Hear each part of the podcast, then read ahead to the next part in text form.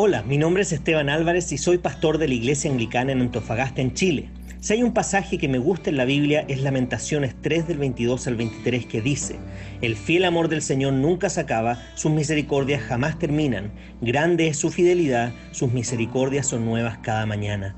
Por eso he creado estos devocionales en base a un libro titulado igual que este versículo escrito por uno de mis autores favoritos.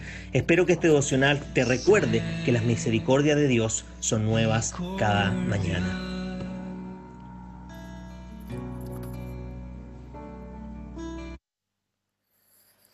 Bien, y el título o resumen del devocional de hoy día es el siguiente.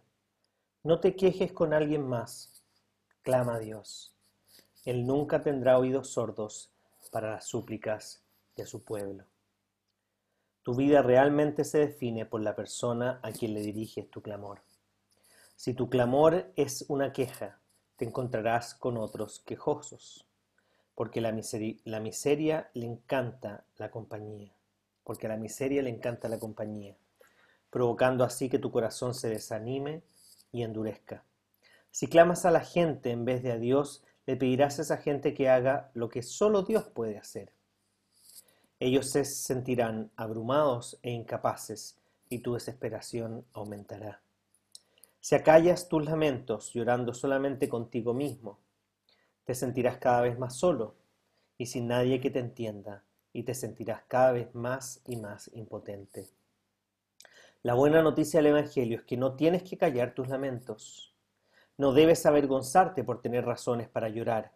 Y ciertamente no debes sentir que Dios es muy grande o distante y con cosas más importantes que hacer que escuchar tu clamor. Creo que una de las razones de la existencia de los salmos en la Biblia es darnos valor para clamar y enseñándonos y enseñarnos cuándo clamar. Déjeme leer algunos salmos para ustedes. Salmo 33, 1, 2. Muchos son, Señor, mis enemigos, muchos son los que se me oponen, y muchos los que de mí aseguran, Dios no la salvará. Salmo 4.1. Responde a mi clamor, Dios mío, defensor mío, dame alivio cuando esté angustiado, apiádate de mí y escucha mi oración. Salmo 10.1. ¿Por qué, Señor, te mantienes distante? ¿Por qué te escondes en momentos de angustia? Salmo 13, 1. ¿Hasta cuándo, Señor, me seguirás olvidando? ¿Hasta cuándo esconderás de mí tu rostro? Salmo 35. Defiéndeme, Señor, de los que me atacan. Combate a los que me combaten. Salmo 42, 3. Mis lágrimas son mi pan de día y de noche, mientras me, echaba, me echan en cara a todas horas, ¿dónde está tu Dios? Salmo 61. Oh Dios, tú nos has rechazado y has abierto y has abierto brecha en nuestras filas. Te has enojado con nosotros. Restáuranos ahora. Restáuranos ahora.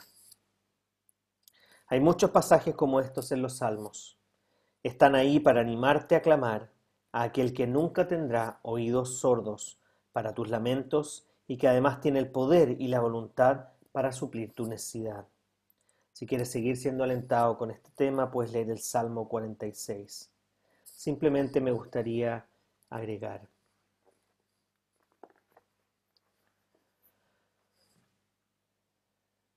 Es muy importante tener en cuenta de que muchas veces caemos en extremos porque nuestra vida y nuestro corazón pecaminoso nos lleva a ser pendulares.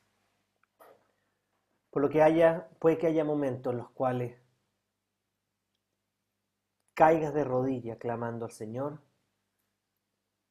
y haya otros momentos que te olvides de Él.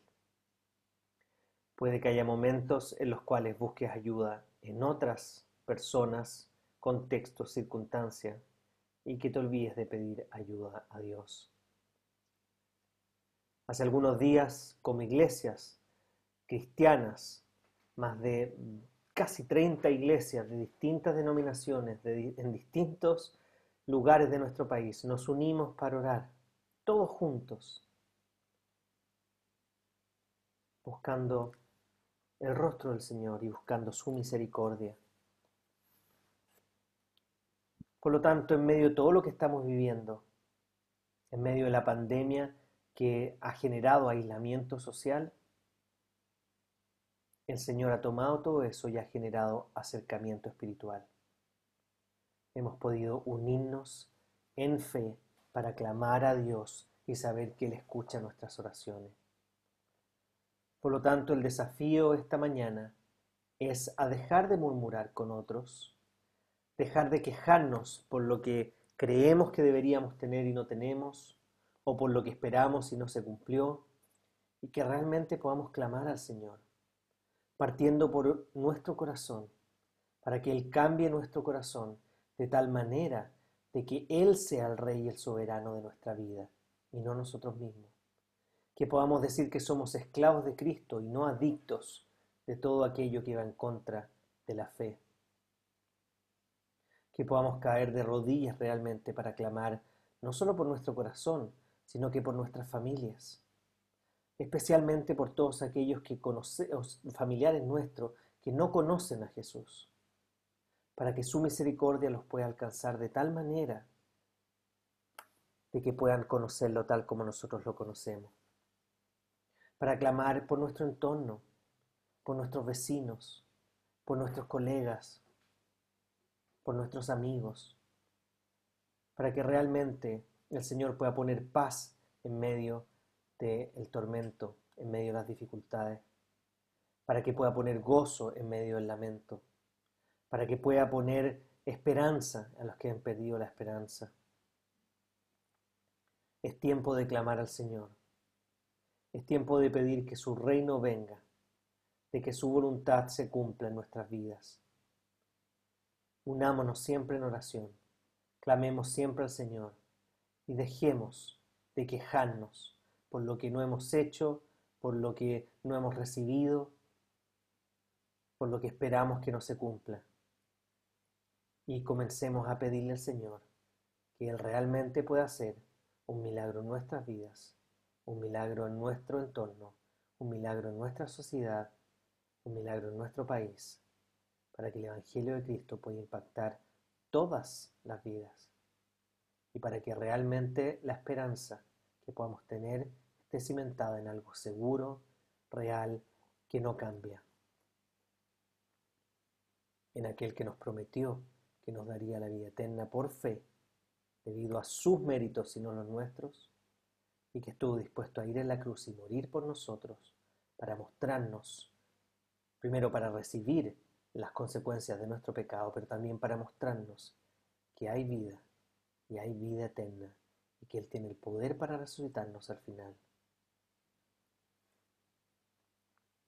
Aprendamos de los salmos a clamar a Dios, a saber cuándo, cómo debemos pedir, pero nunca limitarnos en el sentido de agradecerle a Él por lo que Él es y ha hecho y de pedirle por aquello que creemos que necesitamos. Y aunque puede que en nuestras oraciones la respuesta de Dios sea no, el solo proceso de orar creo que es de bendición para cada uno de nosotros. Si su respuesta es no todavía, nos genera paciencia, nos genera fortaleza y perseverancia para seguir clamando y confiando en que llegará el momento en que Dios dirá sí. Y por supuesto, cuando su respuesta es sí, que veamos claramente su mano detrás de todo lo que vivimos que nos pasa y que tengamos un corazón agradecido que deja de quejarse y que comienza a clamar y confiar en este Dios bueno, el cual cumple siempre sus promesas. Y mi deseo, como siempre, es que la gracia de nuestro Señor Jesucristo, el amor de Dios y la comunión del Espíritu Santo esté con todos ustedes ahora y para siempre. Amén.